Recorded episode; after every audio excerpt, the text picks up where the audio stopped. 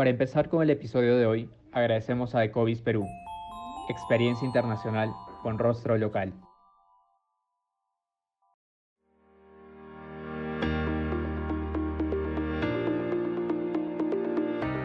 Bienvenidos y bienvenidas a un nuevo episodio de Pausa Legal, el podcast de IUS et Veritas.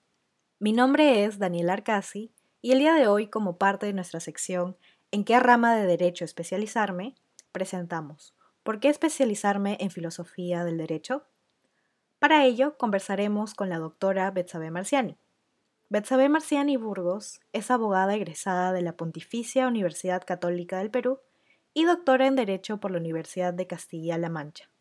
Actualmente es profesora principal del Departamento de Derecho de la PUC y directora del Centro de Investigación, Capacitación y Asesoría Jurídica CISAG. Betsabe, bienvenida. ¿Qué tal? ¿Cómo están? Bueno, ante todo, gracias a Pausa Legal y a Josep Veritas por la invitación. Y, bueno, vamos a conversar un poco. Muchas gracias a usted por acompañarnos en este episodio. Quisiera comenzar por plantearle la gran pregunta. ¿Qué es lo que estudia la filosofía del derecho?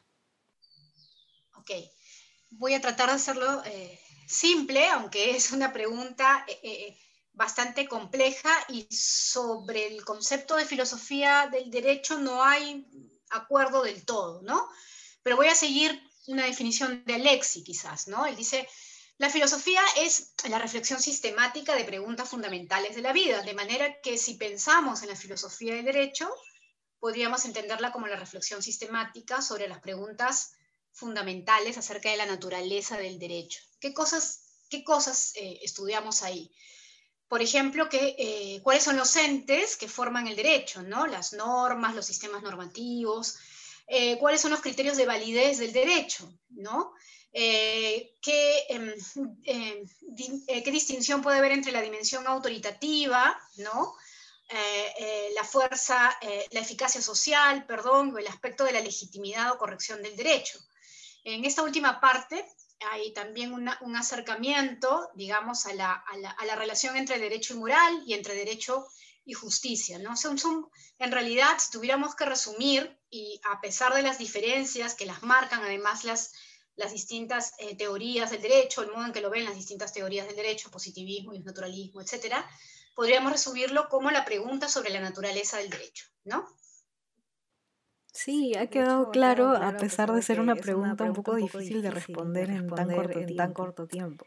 Y bueno, esta rama es una, rama de especialización, especialización poco, poco común. En ese sentido, ¿podría contarnos por qué estudió Derecho, cómo fue su paso por la facultad y por qué se decidió por esta rama?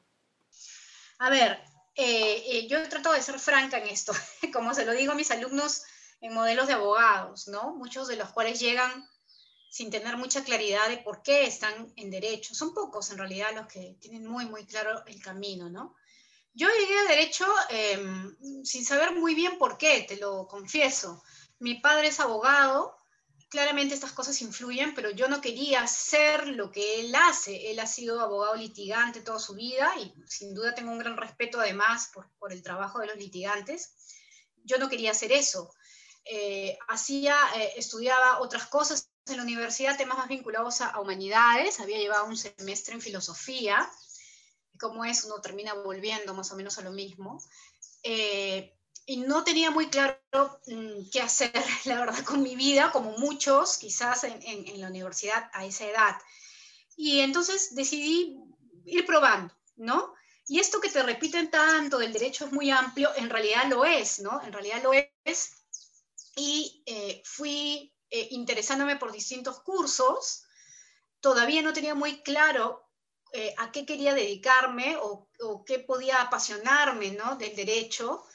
Y en realidad casi a mediados o ya fines de la carrera empecé a, ver eh, eh, y a enterarme de estos eh, temas de la filosofía del derecho y bueno, finalmente me, dediqué a, esto, pero no, no, no, fue un camino que tuviera claro desde el comienzo. Entre otras cosas, como tú dices, porque no es una rama que sea muy notoria y en mi época tan, menos todavía. Hoy en día se habla mucho de filosofía del derecho, especialmente por por los cursos de argumentación jurídica, pero en mi época no era así, ¿no? En mi época no se hablaba de filosofía del derecho, eran muy pocos los profesores que se dedicaban a eso. Es un sentimiento con el que todos los estudiantes de derecho nos podemos identificar. El llegar a una carrera y estar perdido o perdida ante tantas opciones de especialización. Justamente por eso Pausa Legal busca contarles un poco a los estudiantes, por ejemplo, sobre la filosofía del derecho, lo que esperamos que ayude a que se difunda aún más esta interesante rama. Y siguiendo con las preguntas, ¿cómo es el campo laboral de la filosofía del derecho? El campo, el campo puede ser una de las cosas más complicadas si uno se pone a pensar en términos muy pragmáticos, ¿no? Eh, porque si tú te dedicas solo y exclusivamente a la filosofía del derecho, eh, mm, bueno, básicamente lo que puede ser es ser un investigador, un docente, un docente investigador, eh, claro, uno dice, bueno, más campo no tienes, y este también suele ser otro de los discursos eh, que atemorizan un poco a la gente joven, ¿no? Lo que sí quisiera resaltar es que más allá de dedicarte, digamos, de pensar en ser un filósofo del derecho eh, puro, ¿no? La filosofía del derecho, y esto siempre se lo digo a mis alumnos en el curso, otra cosa es si los convenzo, pero la filosofía del derecho es, es em, una materia fundamental en la formación de cualquier buen abogado. Fundamental, como lo es el razonamiento y la argumentación jurídica. ¿no? Entonces, em, el eh, filósofo del derecho, claro, no dice, va a enseñar o va a investigar y no hay mucho campo para eso, ¿no? Bueno, es verdad. Bueno, también uno puede preguntarse cuántos abogados litigantes están haciendo otra cosa también en ese momento, ¿no? Es decir, uno tiene que dedicarse a lo que le gusta y de verdad, ¿no? Eh, pero el, tener una cierta formación en filosofía del derecho, incluso la más básica que te ofrece la facultad, la nuestra, porque, y en esto hay que también creo que sentirse privilegiados, eh, hay una formación en filosofía del derecho en nuestra, facultad, también en algunas otras, te da un panorama, una visión significativa, sistemática, como dice el propio Alexi, de lo que pasa en el derecho, ¿no? Y que trasciende además otras áreas, ¿no? Esto de hablar de la constitucionalización del derecho, por ejemplo, ¿no? Se habla mucho del derecho constitucional, está absolutamente emparentado con la filosofía del derecho, ¿no? Muchas de las metodologías con las que trabajamos, el test de ponderación, toda la teoría de la argumentación jurídica, eh, la, idea de interpretación en el derecho vienen de la filosofía del derecho, ¿no? También la posibilidad de entender qué presupuestos, hay detrás ¿no? de, de, ciertas aproximaciones al derecho, como el análisis económico del derecho, o la psicología y el derecho, etc. Entonces, yo sí creo que más allá de dedicarse a ser un filósofo del derecho puro, si existe algo parecido a eso, es fundamental en la formación de cualquier buen abogado o abogada tener conocimientos de filosofía del derecho, ¿no? De, todo esto a lo, que, a lo que se refiere la filosofía del derecho, desde el conocimiento de los sistemas normativos, cómo funciona la dimensión autoritativa, las teorías de la justicia, cómo no, etc. Definitivamente una formación integral de la abogacía requiere en muchos aspectos nociones básicas de la filosofía del derecho. Sin embargo, a muchos aún nos cuesta detectar cuál es la utilidad o aplicación de esta rama. En ese sentido, ¿cómo se aplica la filosofía del derecho sobre todo en el contexto de pandemia del COVID-19? Esa es una buena, una buena eh, pregunta y además me, me, gusta que la pregunta sea por la aplicación, ¿no? Porque además hay una cierta eh, tendencia a pensar, claro, que la filosofía del derecho es algo así como estudiar el sexo de los ángeles, ¿no? La filosofía del derecho hoy más que nunca tiene una vocación también eh, pragmática, ¿no? Práctica, es una filosofía aplicada, se dice, ¿no? Nosotros, cuando estudiamos filosofía del derecho, no solo hacemos teoría, vamos a la realidad. ¿Cómo están fallando los jueces? Eh, este modo en el que están fallando supone niveles admisibles, inadmisibles de, activismo judicial, la forma en la que aplican los métodos de interpretación, la forma en la que aplican la ponderación, etcétera, son preguntas que van a la realidad. Entonces, si pensamos, por ejemplo, en el contexto de la, de la, de la pandemia, ¿no? Eh, del asunto de la COVID, hay preguntas que se hace el derecho en distintos eh, marcos, sin duda en el derecho constitucional, qué sé yo, pero también desde la filosofía del derecho. Por ejemplo, desde la filosofía del derecho más preocupada de la teoría de la justicia, que es parte también de la filosofía del derecho. ¿Qué, eh, qué concepciones de la justicia estamos eh, asumiendo, quizás sin darnos cuenta, detrás de decisiones como a quién le damos una cama UCI, cómo elegimos en situaciones de eh, eh, dilemas, ¿no? De, prácticamente decisiones trágicas. ¿Cuál es la forma justa de hacerlo, no? O hoy en día, discutíamos un poquito antes de esto, antes de, de la entrevista, ¿no? ¿Cómo, ¿Cómo, deberíamos reformular, si es que es necesario hacerlo, eh, algunos de los eh, eh, presupuestos, ¿no? De lo que consideramos justo en términos redistributivos, ¿no? ¿Cómo hacemos con la pobreza? ¿Es admisible la pobreza? ¿A qué se debe, ¿no? más allá de aspectos meramente, digamos, ciertamente estructurales, sociológicos, qué sé yo, ¿qué criterios tenemos detrás de la asignación de recursos? Criterios de mérito, criterios de necesidad, criterios de mercado, en fin, eh, ¿son justos esos criterios? Esas son preguntas que se hace la teoría de la justicia. Y desde el estudio del derecho como un eh, sistema normativo, preguntas, por ejemplo, sobre la autoridad del derecho, ¿no? ¿Cuánto sirven, si pensamos ahora que se ha decretado la cuarentena, cuánto sirve esa llamada eh, fuerza autoritativa del derecho, ¿no? Es el nivel de la eficacia de las reglas que da el Ejecutivo. ¿Son eficaces, no son eficaces? Eh, ¿Qué necesitamos? ¿Reglas claras? ¿Cómo deberían ser esas reglas claras y dadas por quién? O más bien principios, principios más abiertos. Todas estas son preguntas que tienen que ver con la filosofía del derecho y que, eh, como vemos, están íntimamente eh, vinculadas a la realidad que estamos actualmente viviendo, ¿no? Muy importantes preguntas realmente. Y siguiendo con la entrevista, entonces, ¿hay una especialización como tal en la filosofía del derecho? ¿O es más bien una disciplina que debería acompañar la formación de todo abogado o abogada? Sobre si hay una disciplina o una especialización en filosofía del derecho, o más bien lo que uno tiene que hacer es tratar de tener conocimientos, en realidad son las dos cosas. Hay una especialización. Eh, eh, yo hice un doctorado en interpretación de los derechos y podía irme por un enfoque más constitucional o seguir la línea que seguí que de hecho sigo hasta ahora de la filosofía del derecho. Entonces, ciertamente hay especialistas, eh, filósofos del derecho, además muchos muy conocidos, este, conocemos a Lexi, Dworkin, Atienza, eh, en fin.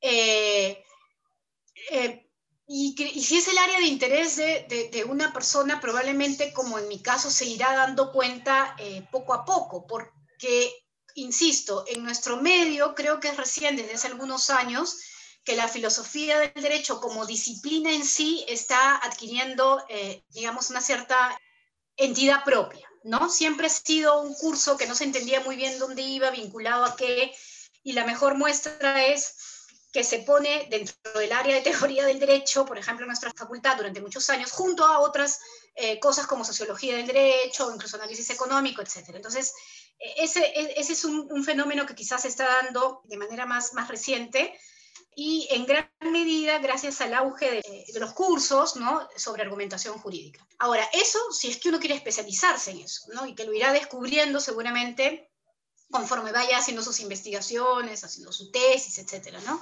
O llevando cursos, que fue lo que ocurrió en mi caso, ¿no? Yo de algún modo descubrí así que me gustaba la teoría y la filosofía del derecho, ¿no? a partir de un curso que llevé con, con Borges González, ¿no? que era un seminario que hasta ahora dicta en, en teoría del derecho.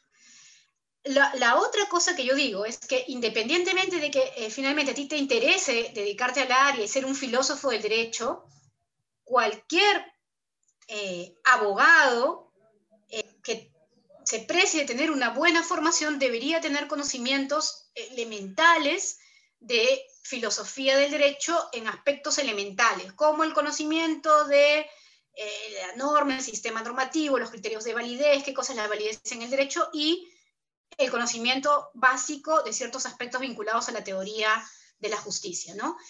Y eso para cualquier. Ah, y sin duda la argumentación jurídica, sin duda la argumentación jurídica que también es un desarrollo que viene de la filosofía del derecho, ¿no?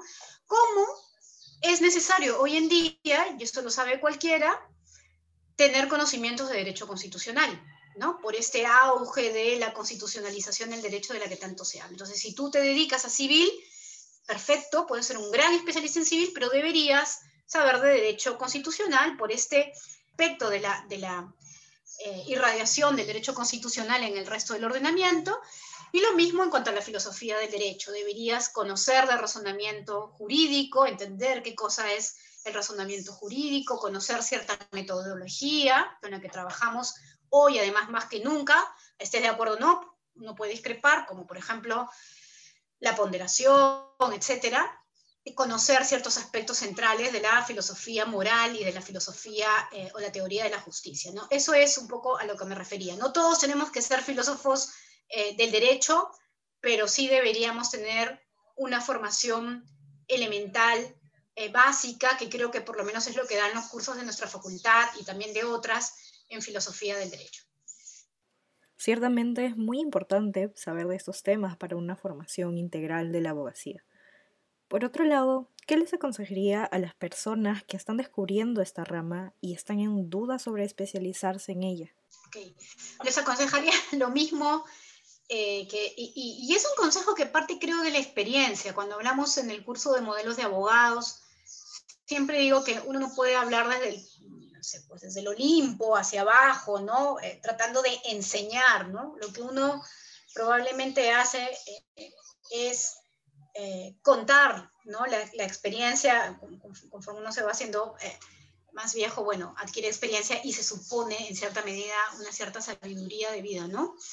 Eh, mi consejo en general, para quien le interese la filosofía del derecho, pero también en cualquier otra materia, especialmente para, para este, nuestros alumnos más, más jóvenes, es que investiguen, es decir, que no esperen que la facultad o la profesoras, los profesores mágicamente les den la respuesta, ¿no?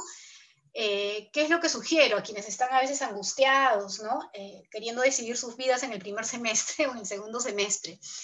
Que en los cursos o en las materias que les llame la atención, traten de meterse con esos profesores o profesoras, ¿no es cierto?, de quienes saben que, eh, como se dice, no son muy, muy, muy buenos en lo suyo, pero además son muy buenos profesores, ¿no? Es decir, que, te animen, que te, que, te, que, te, que te, llamen, que te atraigan, ¿no?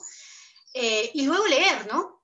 ¿no? Esto que a veces nos hemos desacostumbrado a hacer, ¿no? Porque leemos para dar controles, entonces leemos eh, eh, de arriba a abajo para dar el control, leer, encontrar el, el placer de, de, de, leer ciertos textos que nos gusten, de temas que nos gusten, ¿no? Y ahí uno uno eh, va a ir descubriendo, es así, esto realmente me, gusta, me apasiona.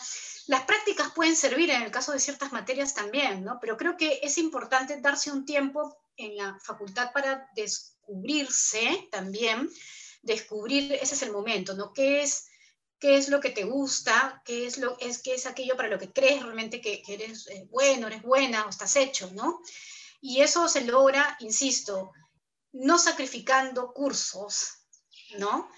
Eh, por lo inmediato, sino apostando por llevar con las, los mejores en la materia que, uno, que a uno le atrae, investigar, meterse a cursos, invitados, no lo sé, ¿no? Eh, tratar de descubrir por uno mismo el camino. Creo que es así, no hay, no hay una fórmula mágica para lo otro y creo que ah, de igual modo funciona en la filosofía del derecho.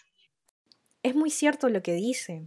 Es muy importante aprovechar al máximo la facultad de Derecho, investigar sobre las materias que nos interesan más y aprovechar a los profesores y profesoras de la facultad. Muchas gracias de verdad, Betsabe, por tus explicaciones, reflexiones y consejos. Espero que esta entrevista haya podido animar a las personas de la facultad a especializarse en filosofía del derecho, a no temerle a la rama y comprender un poco mejor cómo se aplica y cuál es su impacto en la realidad y también a los demás que van a especializarse en otras ramas. Espero que les haya servido para comprender la importancia de esta rama en la formación de la abogacía. Y ya concluyendo con la entrevista, quisiera agregar, unas palabras de despedida. Eh, bueno, muchas gracias a los amigos de Pausa Legal por la invitación eh, y a, bueno, a Daniela y a todos por, por las preguntas. Eh, espero que estas pocas respuestas sirvan para orientarlos un poquito en lo que hace la filosofía del derecho y lo que hacemos los filósofos del derecho. Gracias. Gracias, Betsabe, y muchas gracias a ustedes por escucharnos en este episodio de Pausa Legal. No se olviden de seguirnos en Facebook, Twitter, Instagram y LinkedIn como arroba Veritas. Así también no se olviden de seguir a nuestro portal jurídico IOS360 y nuestra plataforma de desarrollo social Siembra. Los y las esperamos en un nuevo episodio.